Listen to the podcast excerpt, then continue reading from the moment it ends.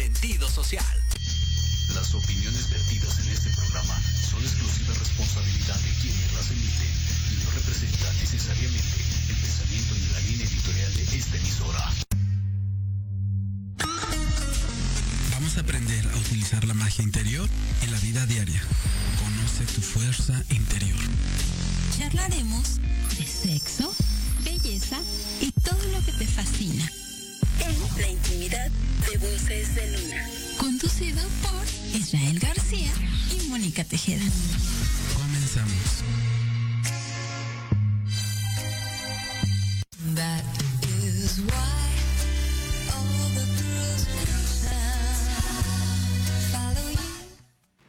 Hola amigos, muy buenas noches, bienvenidos aquí en la intimidad con Voces de Luna. Mi nombre es Mónica Tejeda y empezamos con esta cancioncita, con lluvia, todo muy rico. Mi querida Isra, ¿cómo te encuentras? Hola, ¿cómo estás, Moni? Muy bien, este, un poquito mojado, viene corriendo, pero Sí. muy contento. Hola, Vani, ¿cómo estamos? Hola chicos, hola Moni, hola Isra, hola a todos. El día de hoy Vane nos va a acompañar, Hola, hola. así es que mi querido Isra, preséntanos a tus invitados. Bueno, Moni, pues ya había estado con nosotros y viene hablando de un tema, Monse. ¿Cómo estamos? Hola, ¿qué tal? Buenas noches. Gracias, gracias por volvernos a invitar. Y nos acompaña, Jonathan. hola, Jonathan. Es un tema, Moni, sobre todo cómo, cómo influye eh, eh, la influencia de la madre hacia nosotros o hacia los hijos, y sobre todo con las hijas, ¿no? Es una cuestión que en ocasiones nosotros traemos algunas cuestiones porque nos comportamos o cómo actuamos de cierta manera, pero qué mejor que... Qué interesante. Vamos a hablar un poquito sobre cómo construimos nuestra imagen corporal, que es meramente perceptiva, a través de la relación que tenemos y el vínculo que tenemos con nuestra madre. Cómo influye la relación que tenemos con mamá para generar nuestra imagen corporal y la aceptación de la misma o el rechazo. Ok, perfecto, me parece muy interesante. Esto, esto es muy marcado porque a veces también traemos con los niños, ¿no? No solamente son las niñas. Eh, perdón. Eh, la verdad es que mamá influye en tanto en hombre como en mujer, ¿no? Sin embargo, la presión social y eh, familiar influye un poco más en la mujer, ¿no? ¿En qué sentido? En el que los estereotipos, que ya desde chiquititas, desde el hecho de que mamá está embarazada y va a tener un, hombre o una mujer, ahí ya empieza el estereotipo. Ay, ojalá y sea bonita, ay, ojalá y tenga buen físico. Lo último es, sí que sea saludable, pero que sea delgada. Que tenga ojos grandes, que sea sonriente, que tenga un cabello lindo, ¿no? Entonces, ya desde ese momento empieza a haber un estereotipo, te empiezan a encasillar y empieza a haber una presión también social, ¿no? Ok, perfecto. Entonces, influyen los dos. Sí, hoy en día el, el hecho de que se esté buscando un constante, que nuestros hijos sean saludables, que hagan ejercicio, eh, hay mucho rechazo al sobrepeso, ¿no? La gordofobia en verdad existe y está muy fuerte. Y desde niños, mamá empieza a, mejor haz ejercicio, no, ya no comas esto, eh, no, mira, em, come más verduras, ¿no? Pero empiezan a criticar el cuerpo del hijo o a criticar su propio cuerpo como madre. Y eso los niños lo escuchan y lo aprenden. Entonces, sí quiero que sea saludable, quiero que sea delgado, pero no me des lata, toma, cómete un chocolate. Eh, Es un poco complejo porque, por ejemplo, bueno, yo creo, yo lo veo así, ¿no? Yo tengo dos niñas y cuando ellas eran pequeñas, yo desde siempre he tenido como un régimen de alimentación. Entonces, cuando lo que ellas te observan, pues es lo que hacen, ¿no? O sea, y a veces cuando tú no tienes esto o tienes que decirles que sí y que no, yo creo que es más complicado. Pero sí influyen al fin del día. Es lo que vas trayendo de generación en generación. Porque así como es la mamá hacia los hijos, hacia las hijas, pues también fue la mamá con ella, ¿no? O la abuela, ¿no? Pero también Totalmente. puedes romper ese ciclo, ¿no? O sea, yo decido cómo criar y cómo alimentar a mis hijos. Claro, el punto es ser conscientes como madres y que ahora en esa generación hay mamás que son un poco más conscientes en este sentido y cuidan esta, estas cuestiones, ¿no? Por ejemplo, la alimentación. Sí es bueno tener un régimen, es importante que se coma saludable y equilibrado, pero es muy distinto el decir, necesito que comas verduras, frutas, proteína, cereales, para que estés saludable, para no subir de peso. Pero ¿cuáles son las consecuencias? Para que estés delgado. O sea, sin, sin marcarle el subir de peso, nada más para estar saludable. El punto es, lo más importante, y ahorita le voy a dar la palabra a Jonathan, es el lenguaje. ¿Qué palabras utilizamos? Ahí está la clave de todo. Si yo le digo, requiero que estés sano, yo lo que quiero es que seas sana, que crezcas, que crezcas sana, es muy distinto al para que sigas flaquita. Ok. Ok, sí, es lo que digo, ¿no? Influye mucho y, y, obviamente nos va a decir qué tan poderosa es la palabra o qué tanto como reaccionas, qué tan bueno y qué tan no es, cómo decirlo o cómo decírselos. Pues no cabe duda de que la mejor forma de educar es a través del ejemplo. Si tus hijos ven tus hábitos que son saludables y están viendo que en el refrigerador hay comida saludable y que llevas un estilo de vida saludable, pues eso se lo van a reproducir, lo van a imitar.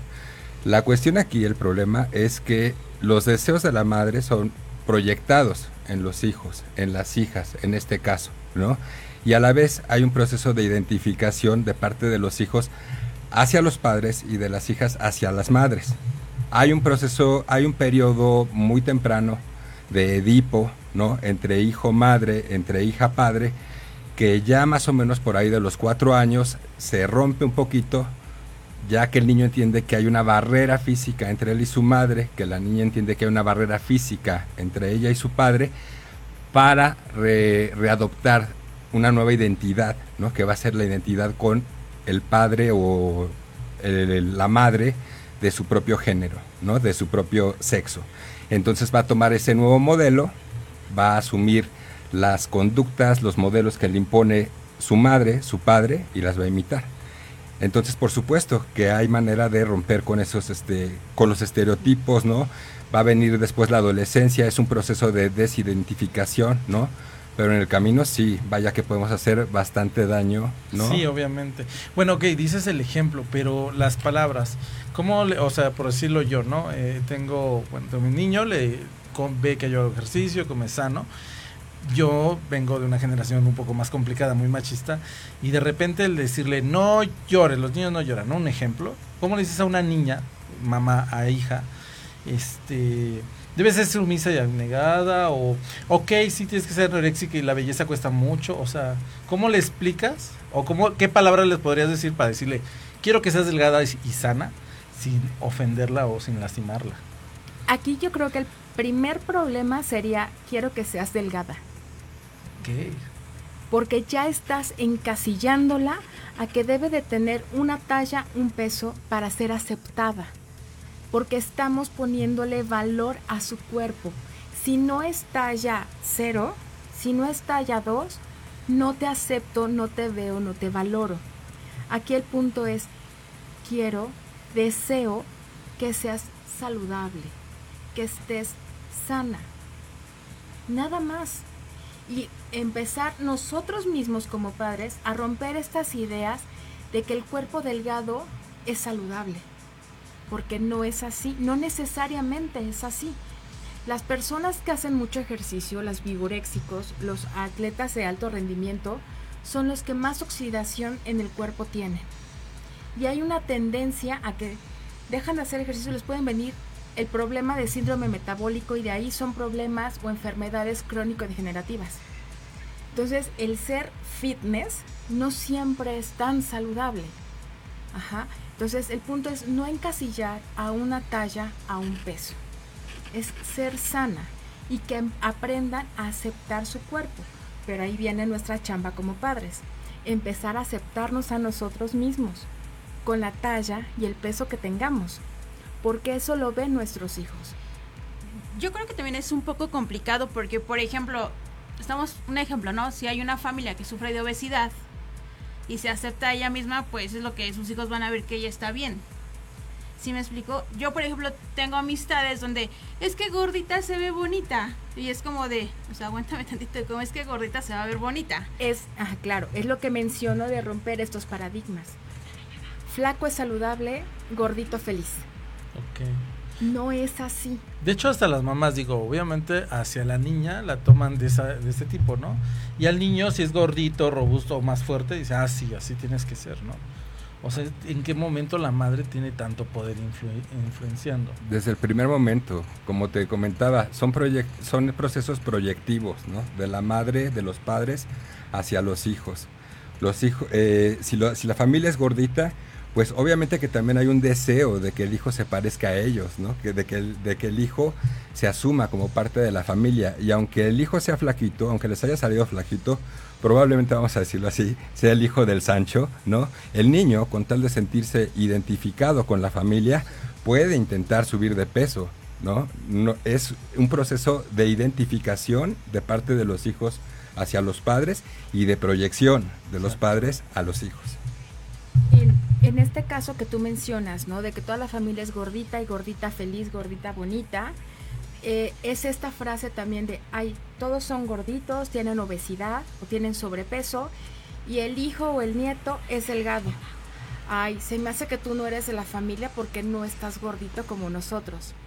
Esa palabra inconscientemente va marcando al hijo, aunque uno tenga un régimen alimenticio saludable para el hijo, lo va a marcar a que si no tiene sobrepeso, no es de la familia. Ok. Esas palabras son muy poderosas. Inconscientemente el cuerpo se empieza a, a modificar para ser aceptado. O sea que crecen con ese chip, ¿no? Desde, desde bebés, este, los casi los clasifican en gordo, flaco, pero es incorrecto. O sea, es como, es como la variante, vamos a llamarlo así, ¿no? Como la familia obesa, la familia que quiere ser como fit, pero también habemos intermedios. Sí, claro. ¿no? Eh, tenemos que ir a un corte. Vamos a regresar rapidísimo, ya tenemos por aquí algunos comentarios. Vamos a corte y regresamos.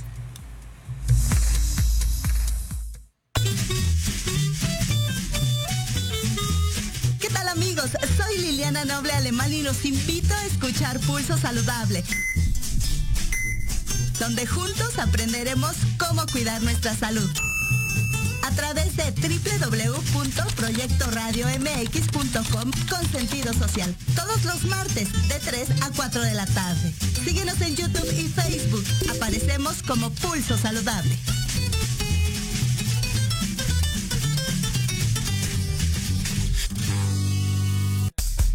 Hola amigos. Los invito a su programa donde hablamos de todo. Psicología, salud, belleza, fantasmas, deportes, música, esoterismo, espectáculos y más. Además contamos con invitados de lujo cada semana. Yo soy Ibis Liceo.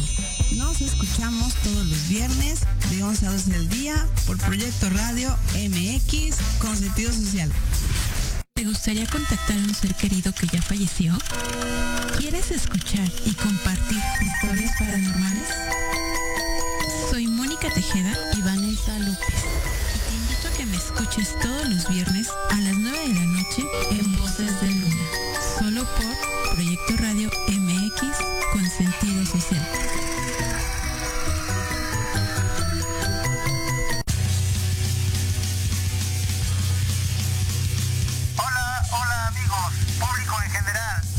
¿Deseas estar al tanto del ámbito deportivo y todo lo que lo rodea? Claro. En los apuntes del profe se te dará toda la información necesaria para que estés al día. Era hora. Acompáñame en Proyecto Radio MX todos los viernes de 2 a 3 de la tarde.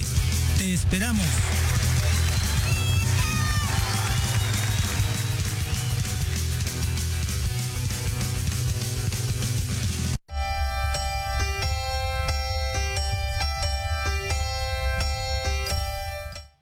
Pues estamos de regreso con este interesante tema que realmente para algunas personas también es incómodo, porque la verdad hablar de esos temas es incómodo. Yo les puedo decir que, por ejemplo, por, no así por parte de quién, pero por parte de mi familia, hay quienes son muy, muy gorditos.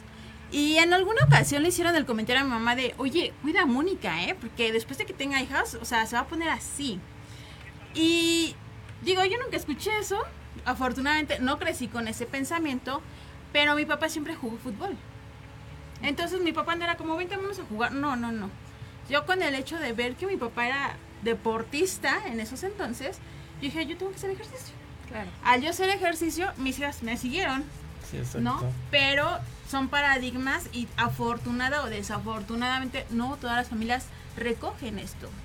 No, totalmente. Y en verdad es una cuestión de, eh, de conciencia, o sea, de, de, romper esos patrones, de darte cuenta.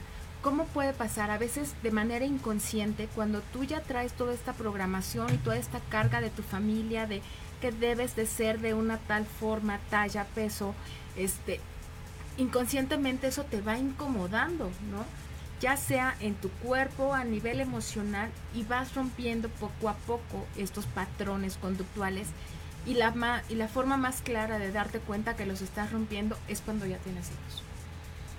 Esta, esta es importante familia que obviamente ahorita ya es diferente porque antes obviamente nuestras madres pues no tenían obviamente una educación este en cuestión de, de ir a una terapia, no tenían cultura de, pero ahora sí y hasta de hecho tienes un taller supongo.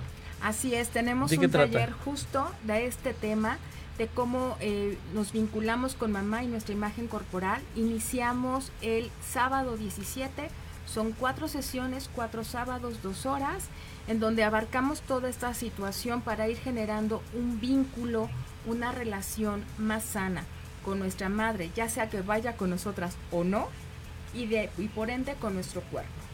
Y si es madre, o sea, y no necesariamente que sea tan grande la niña, puede ir sola, pero que pueda ser madre. Puedes ir sola, claro, a lo mejor no eres mamá, ¿no? Pero sí traes este tema de no me acepto, me cuesta trabajo verme en el espejo sin importar la talla que sea, ¿no? tengo problemas con aceptar mi cuerpo y creo que viene de mamá, porque mi mamá me decía, ay, es que estás muy flaca, ¿no? O a lo mejor mi mamá directamente no me decía nada, ¿no? Pero un comentario de, ¿en serio te vas a poner esa blusa? Es que no se te ve bien. Ya desde ahí empezamos, híjole, si mi mamá no me acepta, también el, el, saber como hijo cómo enfrentar eso, ese comentario, ¿no? Igual y el mamá respeta mi cuerpo, respeta mi respetan, ¿no? Claro, claro, claro. Y ya, eh, bueno, cuando ya te das cuenta de estos comentarios que son lascivos, ¿no?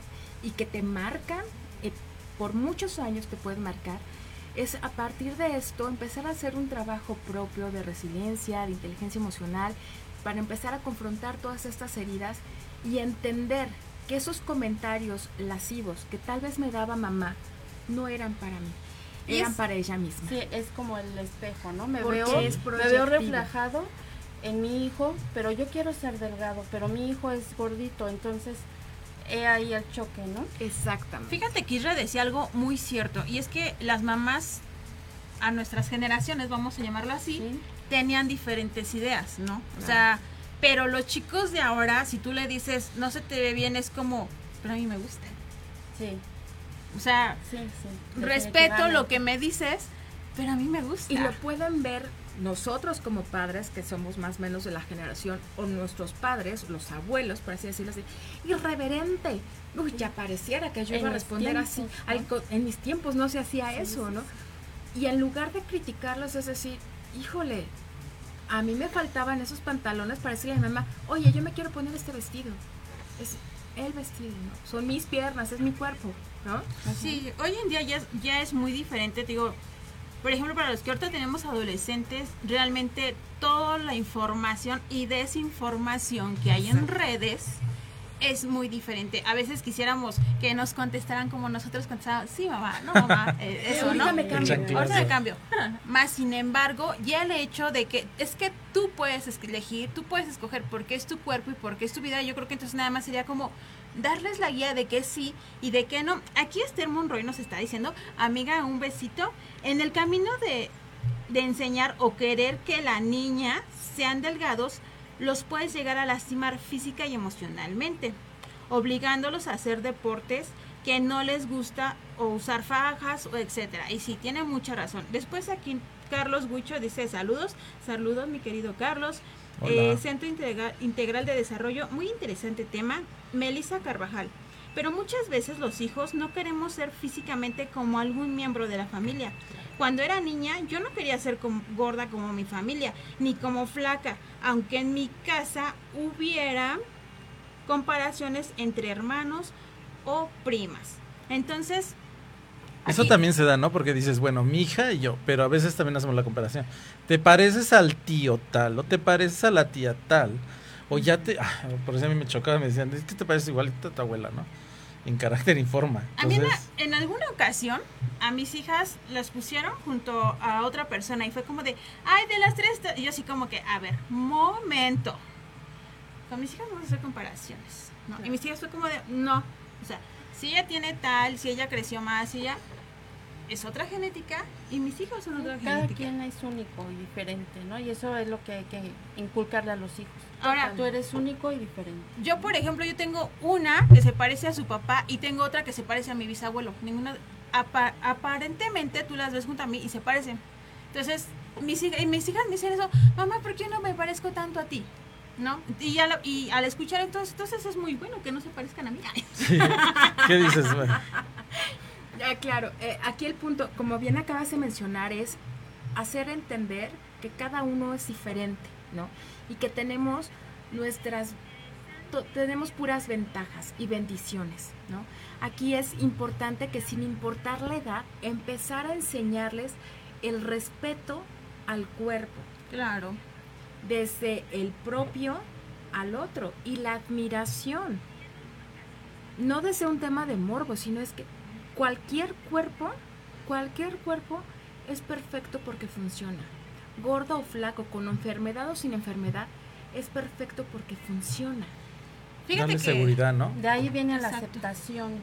De ahí viene de Exactamente. Y ojo, también la aceptación de nuestros hijos viene de qué tanto nos aceptamos nosotras mismas. Como padres, claro. Si, nos, si nosotras somos, como mencionaba, las que nos criticamos en el espejo, ¿qué van a aprender nuestros hijos? A no aceptarse, definitivamente. A no aceptarse, porque no estoy cumpliendo las expectativas de mi mamá. No necesito que mi mamá me diga, debes de más grande que espero que tengas más boobies que yo. No. Sí, es que Con que escuche, es que me faltan boobies, es que tengo lonja, es que me sobra cadera. Híjole, entonces debo de tener más boobies, no tengo de, debo de tener cadera, no debo ah, ah, ah, Ajá, ya hay una presión y si a eso le sumamos que nuestra sociedad es muy común, es muy, eh, se da mucho la crítica. ¿Ya viste lo que se puso? No, qué bárbara. Fíjate Pero se maquilló. Y ahí es que la ropa, y es que está gorda. ¿En serio se pone eso? ¿Qué no se ha visto en un espejo? ¿Qué van a aprender nuestros hijos? Hombre mujer. Fíjate que tienes toda la razón.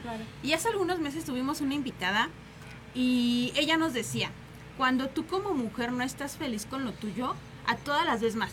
Claro. Y las criticas y les dices, más sin embargo, cuando tú como mujer incluso admiras o reconoces la belleza en otras mujeres, estás hablando de lo que tú misma tienes en tu corazón, lo que tú misma hay en tu cuerpo. También es proyectivo. Así es. Así como les podemos proyectar todos nuestros traumas ¿no? y frustraciones porque no tenemos el físico ideal, también les vamos a proyectar la admiración y respeto al cuerpo humano sea el que sea, sin importar la talla y el color. Y tú lo acabas de decir, ¿no? Sin morbo. O sea, aprender a... Entre mujeres, pues somos más criticoncitas, vamos a llamarlo así, pero ya que el niño vea un cuerpo solo porque es belleza, es arte. Además, ¿quién dice que es el físico perfecto? No hay, no, hay un estereotipo que diga, este es el Pero yo creo que las madres deben de tener conciencia porque exactamente le estás transmitiendo una inseguridad, un miedo, un temor. Y que ocasionas que cuando llegue una persona que las violente, ah, pues es igual, ¿no? Y los acepten o no se sepan defender, ¿no? Ahí está la clave, Israel, porque... Mira, en, el primer, en los primeros años de vida los niños son muy vulnerables a cualquier cosa que se les dice esto que comentas eh, de que los adolescentes sí ejercen el derecho, claro que van a ejercer el derecho porque hay un proceso ya de identificación, de rechazo con el padre, con la madre, ¿no? Son años de estar todo el tiempo eh, introyectando sus palabras, todo el tiempo asumiendo sus valores, todo el tiempo asumiendo su ejemplo, hasta que salen al mundo y se dan cuenta de que las cosas no son como sus papás se las contaron, ¿no? Cuando, ¿Hasta qué edad agarra un niño eh, internet? No, no vamos a decir el teléfono y estar jugando tonterías o viendo videos. ¿En qué momento se empieza a comunicar con personas de su edad y a compartir valores entre ellos, ¿no? Van a, van a llegar los, los 13, los 14, los 15 años, probablemente hasta los 16, para que eso pase.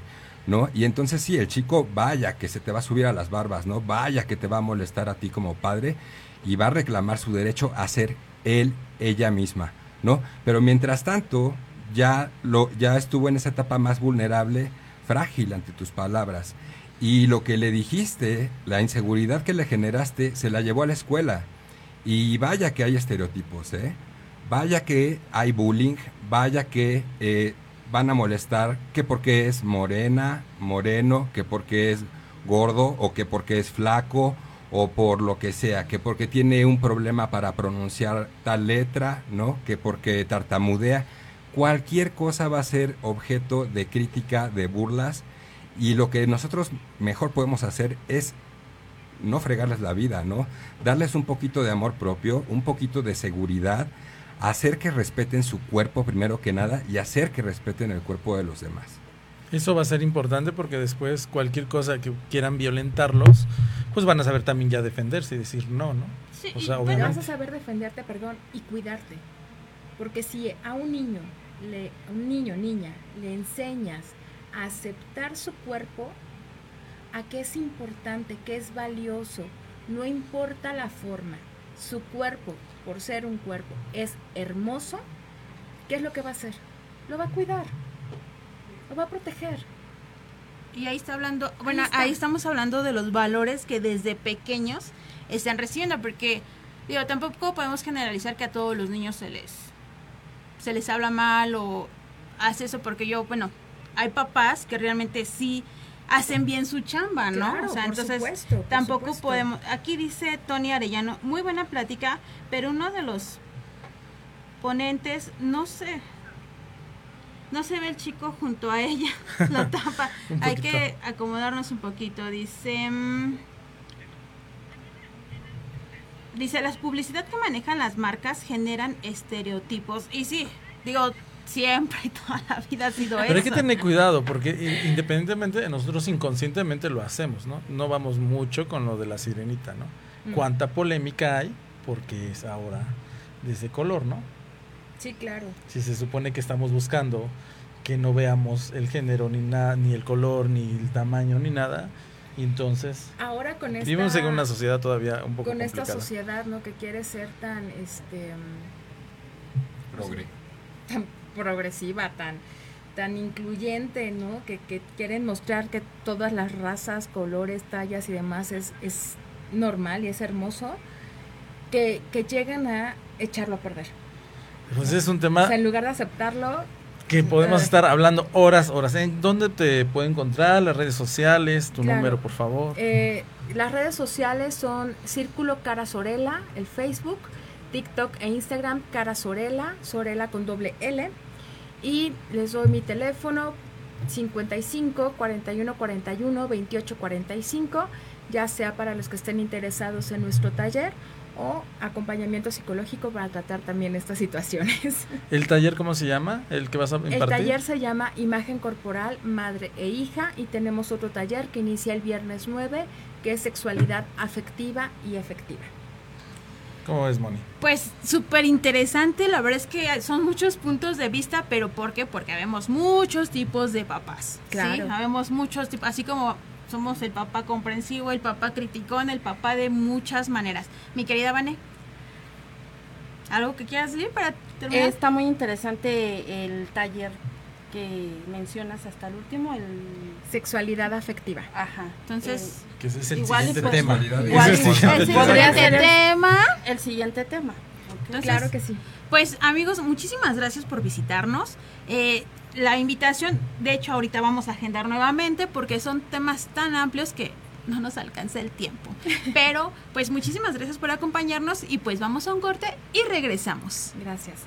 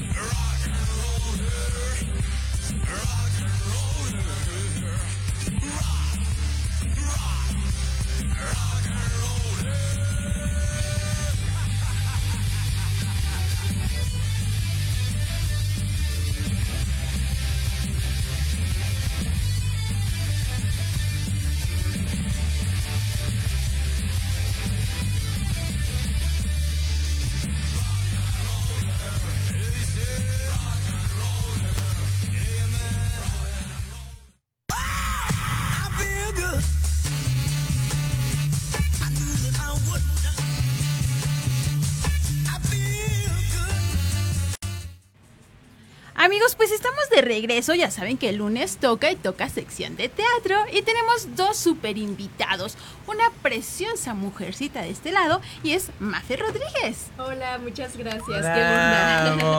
¿Cómo te encuentras, preciosa? La verdad, muy feliz de estar aquí. Aquí afuera nos agarró la lluvia, pero no nos quita la felicidad de, de, poder compartir con ustedes. Muchísimas gracias. Y pues bueno, ¿qué les puedo decir? Mi sueño hecho realidad, mi tiki tiki. Está aquí. Y vamos a hacerle tiki tiki tiki tiki tiki tiki. Siempre tiki tiki, nunca en tiki tiki. Así es. Así es que está con nosotros Pedrito de Pablo Valentín. Ay, muchas gracias. Hazle como en la obra, Pablo vale. Pablo vale, vale. Vale, vale. No, vale madre, no, vale. Vale. Vale, verga. No, menos, no, no, no. Pablo Valentín. Pablo Valentín. O Pedrito, como gustes. Sí, yo, yo feliz Pedrito, y siempre tiqui tiqui, nunca tiqui tiqui tiqui tiqui tiqui. Pues amigos, ellos están en una puesta en escena en Coyoacán. ¿Cuál es el nombre de la obra? Las mujeres son de Venus y los hombres ni madres. Aquí me pego así para que se oiga. Así, mira. Exacto. Fíjate la diferencia así y así, ¿verdad? Sí, sí, perdón. Bueno, estamos en la obra Las mujeres son de Venus, los hombres ni madres, eh, de César Ferrón. Ajá. Y, y, estamos en Coyoacán y estamos muy contentos de promocionarla en, en esta que nos falta poquito más de un mes para terminar temporada. Ok, perfecto. Así es que no se la pueden perder porque ya solo es un mes. Nosotros que estuvimos ahí, de verdad, no se lo pueden perder. Mi querida Maffer, háblanos solo un poquito de tu papel. Sí, bueno, la historia se cuenta de dos personas que se va dando la historia desde que son amigos, pero pues él está como muy enamorado de su mejor amiga y un día decide contárselo, pero ella creía que era gay y ella prefiere salir pues con los hombres tóxicos, los que siempre nos dejan y nos humillan y nos maltratan, pero, o sea, eh, intentan ser novios, pero esta vuelve como a batearlo, lo engaña, eh, luego ya son novios y pasa la historia hasta que por fin se casan y hasta ella se embaraza. Oh, wow. Esa es exactamente la, la, la historia cronológicamente contada. Cronológicamente Y es, y es tal cual. Sí, sí, sí. ¿Por qué la gente tiene que ir a ver esta obra? Mira, normalmente, y esta obra, bueno, en primera lleva 13 años de presentarse y, y ha sido muy exitosa, es muy identificable. Creo que eh, muchas parejas se, se terminan identificando. De hecho, normalmente nos visitan parejas y, y es, es una constante que se empiezan a codear, así diciendo, ahí estás, así pues ahí estás tú, y ahí estás tú, y ahí estás tú. Entonces, pero además es con risa, porque afortunadamente está, está vista como, como en comedia, Claro. no se puede catalogar como una obra, ya la viste tú, este, como una obra eh, machista, ¿no? feminista o sexista incluso. Es simplemente una obra que termina reflejando lo que por lo general, aunque todos somos diferentes, pero por lo general son como actitudes este, masculinas y femeninas, independientemente incluso de las preferencias sexuales. Sí. ¿no? Pero, pero terminan siendo como que, ay, los hombres terminamos inclinándonos a reaccionar así y las mujeres así, por lo general, ¿no? Fíjense que, por ejemplo, hombres, si a veces no entienden a su mujer, es muy buen tiempo de ir a ver la obra. Les Eh. dan muchísimos tips. Así es, así es, sí. Es, es que hicimos un gran estudio donde pues eh, se llevó a cabo para poder entender cómo piensa un hombre y cómo piensa una mujer y cómo son totalmente distintos. Pero también lo que decía mi querido Pablo es, o sea, cómo eh, mi personaje de la mujer también de repente, o sea, yo por ejemplo como Fernanda, como María Fernanda, o sea, yo he sido tanto el hombre como he sido la mujer. O sea, mi, he vivido los dos personajes. Y, y yo sé que toda persona ha vivido los dos personajes. Entonces te ves como de repente en un lado, de repente en el otro. Y por eso es muy gracioso. O sea, Podría decirse que es una terapia de pareja. Exacto. Sí, ¿No? Literal. De que se desahogan, se desahogan. Con risa y todo. Con risa y todo, con groserías y todo, porque de repente, ¿verdad? Y nos va a ir a ver esa preciosa que está ahí, que le vamos a dedicar la, la función próximamente, nos va a ver. Ah, claro y que ya sí. le prometimos que le vamos a... Y mira, es muy interesante porque aunque se dicen ciertas... eh, palabras altisonantes, pero así muy así, entrecomillado. Ándale, como de esas que todavía le ponen el bip, el bip. Este, la verdad es que no es una obra ofensiva. Claro. No sé si te pareció que es como una obra muy inocente en donde los personajes dicen ciertas groserías, pero, pero no para insultar. No hay adjetivos así de, eres una hija de la... Eso. o también vas y... No, sí, exacto, pues tampoco, ¿verdad? Pero, Yo diría que es una obra reflexiva. Es reflexiva, sí. Sí, en comedia totalmente, pero, pero nos lleva a la reflexión, la verdad. ¿Tú la viste? Es lo bonito de esta comedia. ¿Y qué te pareció? Muy buena, muy buena. Sí. Fíjate que hay un momento, o bueno, yo creo que toda la obra se basa, y lo acaba de decir Mafer, a veces como mujeres nos hacemos las víctimas. y como hombres también. Y como hombres también. Y como hombres también.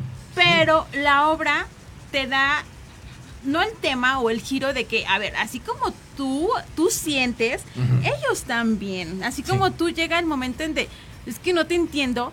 Entonces, ¿quieres que te entiendan?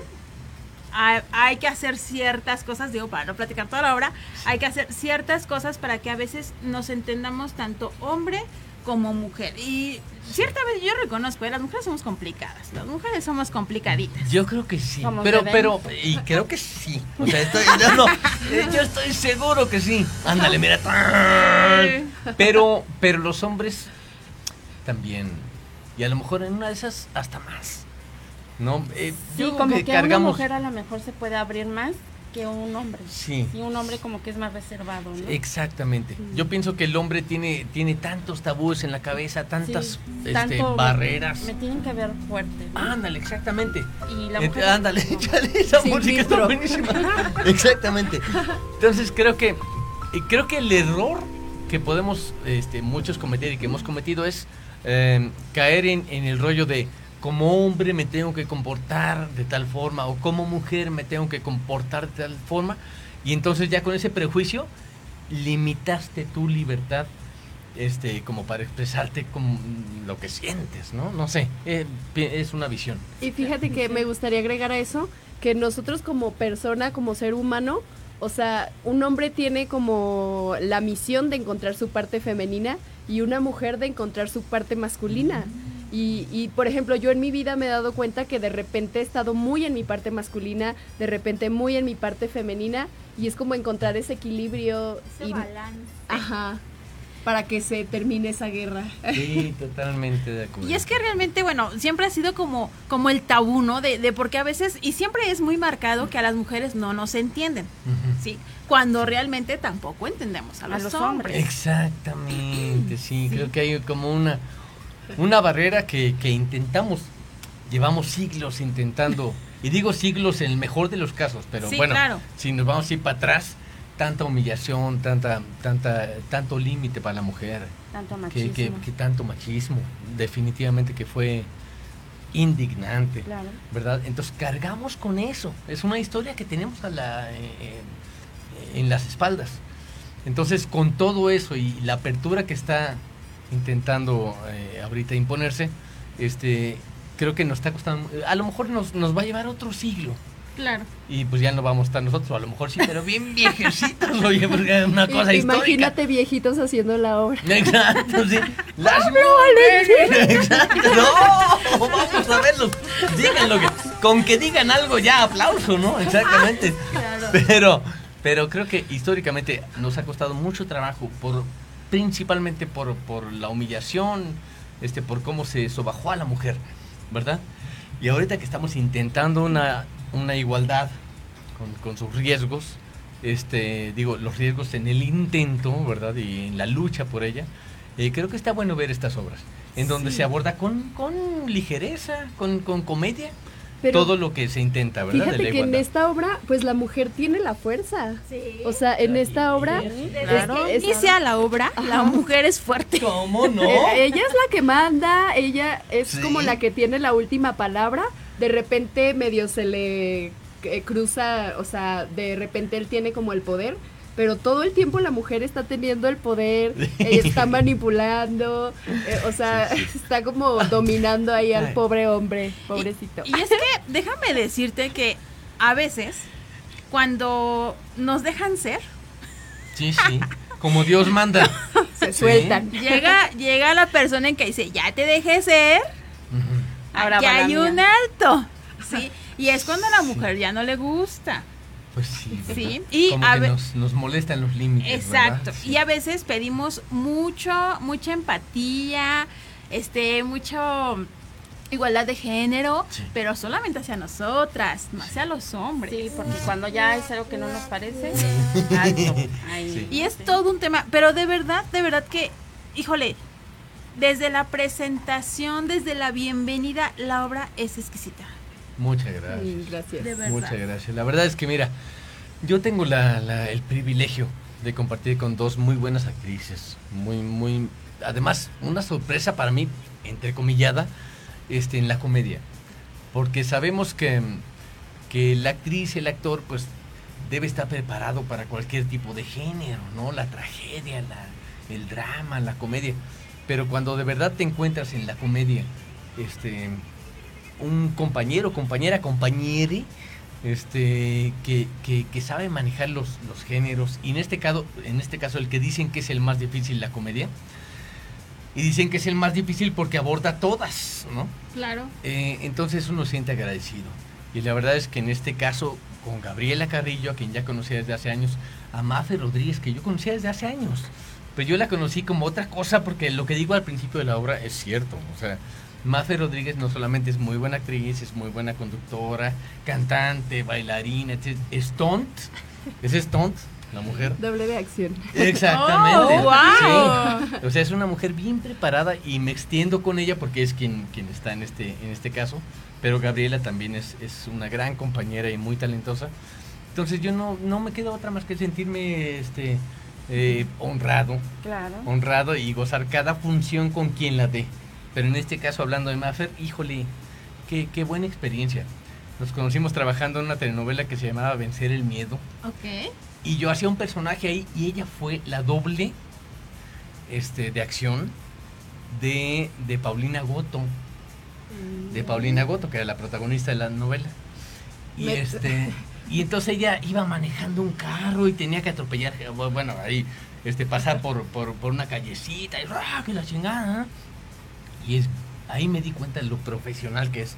Nos hicimos amigos, ya tiene como no sé cuántos años. ¿Tres años? No más, yo ¿Más? creo, Mafer. ¿Cuatro? Pues un rap por ahí, ¿sí? Y yo dije, no, esta chava tiene como que algo bien padre. Bien padre. Y yo la propuse para esta, esta obra que está haciendo de maravilla. Sí. Entonces, ojalá que, que la puedan ver, a ella o a Gabriela. No, no se perderán de nada al ver a cualquiera de las dos que son excelentes. Mi querida Maffer, digo, el papel que tienes es muy entrañable, pero ¿qué parte del papel, con qué parte del papel te identificas más? ¡Cristo! ¡Jesús! Pues quizá la parte de que vuelvo a caer con los mismos eh, tóxicos. Ah. no, fíjate que me pasó algo bien interesante porque eh, como que luego, o sea, yo siento que yo tenía esta personalidad, pero como que una mujer no puede gritar, no se puede enojar, no puede expresarse libremente. Entonces, como que de alguna forma yo escondí esa parte de mí. Y es como que la bloqueas y dices, no, yo no soy así, yo soy buena onda y te empiezas a comportar así, ¿no? Entonces cuando me tocó hacer este personaje, o sea, todo el tiempo casi que está gritando y, pues es algo que con lo que yo no me comporto, no me comportaba. Entonces cuando yo empecé a ensayarlo, a practicarlo, empecé a sentir como una liberación porque yo ya en mi vida, o sea, Empoderamiento. empecé a sacar eso en la calle. Yo estaba con mis amigos y, y de repente se me salía el personaje y yo acá bien vale madre y expresándome así sin miedo y dije, wow, o sea, qué padre que me libere esto. Fíjate, o sea, imagínate todo lo que ha hecho el papel en ti y lo que decía mi querido Pablo. Cómo la mujer durante muchos años ha sido calladita, te ves más bonita. Sí, claro, sí. ¿no? Y que este papel o este personaje saque a la verdadera Maffer o a la que realmente a lo mejor quiere ser, pero pues por todo lo que escuchas no puede ser. Y me imagino que los amigos como de, ¿y ahora qué le pasó? Se Claro. podría decir que Devuélvanme a la fue otra. tu terapia, ¿no? Fue, Ándale. sí, fíjate que ahora cada vez que me toca un personaje, siento que es como si me liberara otra personalidad. Porque siento que todos somos todo. Pero justo nos van reprimiendo cosas y vamos como haciendo de lado y no, como yo no soy arrogante, yo no soy mentirosa, yo no engaño, yo no miento, como que solo queremos lo lindo, ¿no? Pero, o sea, lo liberador es darte cuenta que puede ser todo, o sea, la vida te va a poner un escenario y vas a tener que actuar de cierta forma. Entonces es como, sí soy todo, pero yo elijo pues como el bien, o sea, o elegir ese equilibrio. Pon tú que no voy a ir como loca gritándoles a todos en la calle, pero si algún día necesito hacerlo, ya está eso liberado y no me voy a quedar así. Es que, es que Maffer eh, pone muy bien, muy en alto lo que dice Barbie. Ella es lo que quiere ser. Claro. Ándale, exacto. Una Barbie girl. Una Barbie girl. Y es Pero muy viste cierto. Barbie cómo se ha transformado. claro. Porque Barbie, cuando comenzó Barbie, hace décadas, era, era, este, convencionalmente, era como la, era la rubia guapa, este, superficial. Delicada. Sí. Exactamente. Sí, totalmente. Porque en algún momento Ken iba a ser el que, el que rigiera su vida y todo, porque pues no, su idea, lo máximo, lo, lo que iba a alcanzar Barbie, cuando empezó Barbie, era estar con Ken. El guapo. ¿no? El guapo, el rubio. mansión, que la rescatara, Que la Que- rescatara. que el la Ken- manteniera. El superhéroe. Sí, exacto, Sí, que, claro. que, que era el príncipe que en lugar de llegar en su caballo, llegaba, llegaba en, En su, su con- en su convertible, en su Porsche convertible, ¿no? El rubio ideal. Entonces, es. eso es a lo que más aspiraba Barbie. My darling. Claro, sí, pues sí. Pero en algún momento Barbie fue el trancazo de la vida. Y entonces Barbie ahora es eso que dijiste, ¿no? O sea, como que los, los, los dueños de Barbie dijeron, no, pues no. Ya tenemos que hacer una película incluso con, con, con esta mujer, ¿cómo se llama la que sale de Barbie? Em, La es- esta. ay, bueno, ella. Margot. Margot. Ajá, ella, Margot. Y entonces, este, ahora eso es Barbie. Ahora eso es Barbie y es como el ideal de la mujer empoderada. Claro. Pero antes no era la mujer empoderada, era la rubia tonta sí, claro, que, aspiraba a andar con Ken. Ahora le, le puede valer madres Ken. ¿Ves? Porque es Barbie, ¿no? Sí. Exactamente, exactamente. O sea, puede ser Ken o puede ser el que sea. Y a Barbie no le mueve eso. Claro. Y eso está bien bueno de la mujer, de, de lo que ha alcanzado, ¿no? Fíjate que ahora que me dedico, o sea, yo jamás pensé ser doble de acción, también me cayó así por pura sorpresa.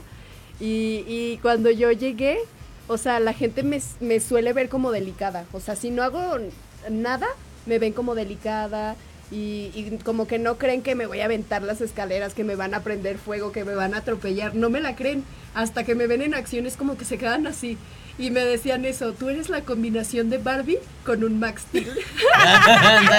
Y ahorita que decían eso se me vino como a la cabeza. Sí, y fíjate sí. que es lindo, como que, o sea, ahorita está mucho esto del, fem- del feminismo y todo esto, y no quiero meterme mucho ahí, pero yo siento que el verdadero poder está ahí. O sea, no en buscar violencia, sino en encontrar tu poder, explorar qué es lo que puedes lograr, qué capacidades tienes.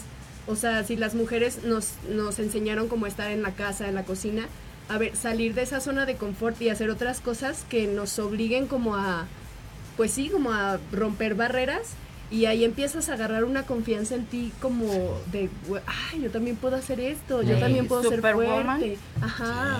Sí, Y, sí. y ahí está el verdadero poder. Exactamente. Y pues, mi querido Pablo, Sí, querida. ¿con qué te identificas de tu personaje? Mira, en el presente, yo creo, y afortunadamente que. Que con nada. Siendo sinceros. Siendo sinceros con nada.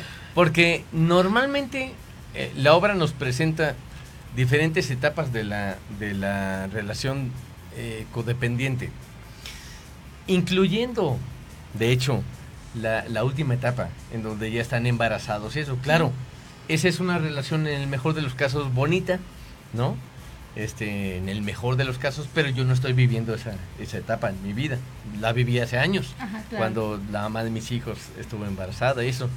Y, y fue muy bonita. La mejor etapa de mi vida quizás. Pero en el, en el presente no me identifico con ninguna. Este, y mucho menos con la primera parte de la obra, en donde vemos a un tipo y a una mujer que, que, que adquieren una relación de codependencia. La mujer incluso eh, al principio de la obra este, tiene una relación codependiente con una persona, termina esa relación y se muda de ella a otra también de codependencia. Entonces podemos ver a, una mujer, porque los personajes originalmente y están en el texto, se llaman ella y él, ¿no? Nos decimos Maffer, Pablo, pero son ella y él. Entonces, este, cuando ella deja una relación de codependencia con un tipo al que le llama, ¿cómo le llamas?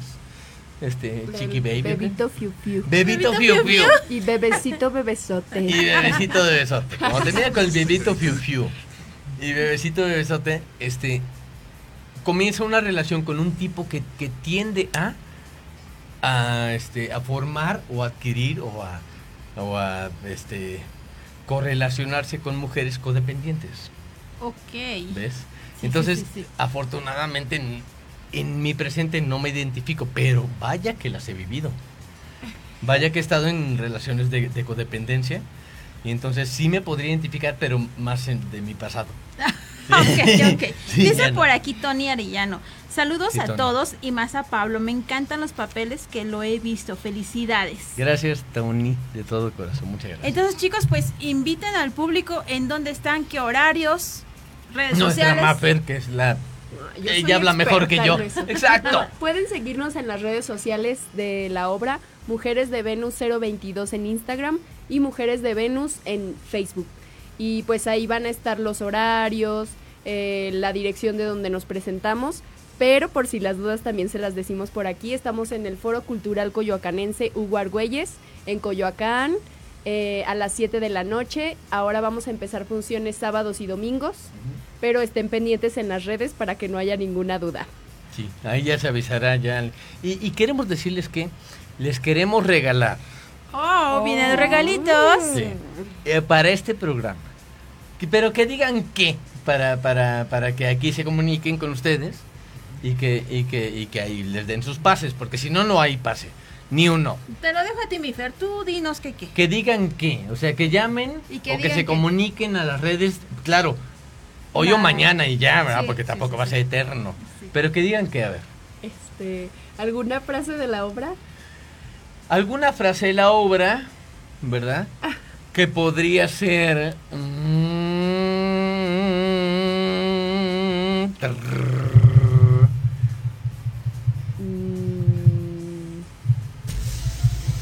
Ese, Ay, ese. no, me hicieron pensar mucho. Bueno, bueno, que digan, por ejemplo, cuál es el... por- ¿Te parece bien? ¿Cuál es el nombre del autor? Ok, Ah, ¿Sí? perfecto. Ok. ¿Te parece bien? Ok, Eso. ok. Y les vamos a regalar 10 pases dobles. Muy perfecto, muchísimas Wow. gracias. O sea, 20 personas sin pagar un solo peso, Wow. pero tienen que llegar a la taquilla el día domingo próximo. No, cierto, ¿sí? El domingo. Pues sí. Es está- que no estamos seguros, es que Ok. eh, es probable que demos función el sábado, Ajá. pero no es seguro. Pero puede ser el domingo, el Ujú. domingo, a la que lleguen al 10 para las 7, ¿no? Allende 37, ahí a unos pasos de la, de la plaza principal de Coyoacán, y que digan quién es el autor de la obra, ahí, y que digan que vienen de parte de este maravilloso programa, Muchísimas gracias. ¿verdad? Y que van a recoger su pase doble. Perfecto. 10 pases dobles. Ya lo saben, amigos. Ya estamos. Claro. Ok. Pues chicos, muchísimas gracias. Sabemos que son personas ocupadas, sabemos que Mm. tienen proyectos, sabemos que mi querida Maffer también anda de arriba para abajo. Maffer más que yo. Maffer. Pero de verdad, muchísimas gracias por haber ustedes. aceptado esta, esta No, a entrevista. ustedes. Esta es su Súper cabina. Esta- las veces que ustedes quieran venir. Si de aquí para adelante hay otros proyectos, menciónenlos y aquí podemos venir y difundirlo. De verdad, Gracias. la cabina está abierta para ustedes. Muchas gracias. Es un placer. Hasta y besos. tu hija tiene una tiene una, una función dedicada Solo que para nomás- ella. Solo para ella. Y que nomás nos van a, a- a confirmar la fecha. Ok, perfecto. Muchísimas gracias, de verdad, contrario. Esta mujer está bellísima, ¿eh? De verdad. Ustedes de- tienen que ir al teatro para verla porque es una preciosa muñequita. Ah, no podemos es, negar. Es una. Barbie. Y Es una Barbie. es una Barbie. Y una gran literal. Pero es una Barbie empoderada. Claro que sí. Claro. Ella no aspira solamente a conquistar al Ken. No. Ella, todo. Y aparte es una gran compañera, yo la quiero mucho. Es una hermosura, tiene una vibra súper bonita. Entonces, mm. pues muchísimas gracias amigos que nos acompañaron, que se conectaron. Ya saben, tienen que mandarnos mensajito para que podamos dar esos 10 pases dobles. Y pues recuerden, pongan en práctica todo lo aprendido. Y esto fue en la intimidad de Voces de Luna. Bye. Bye. Bye. Adiós, Kendra.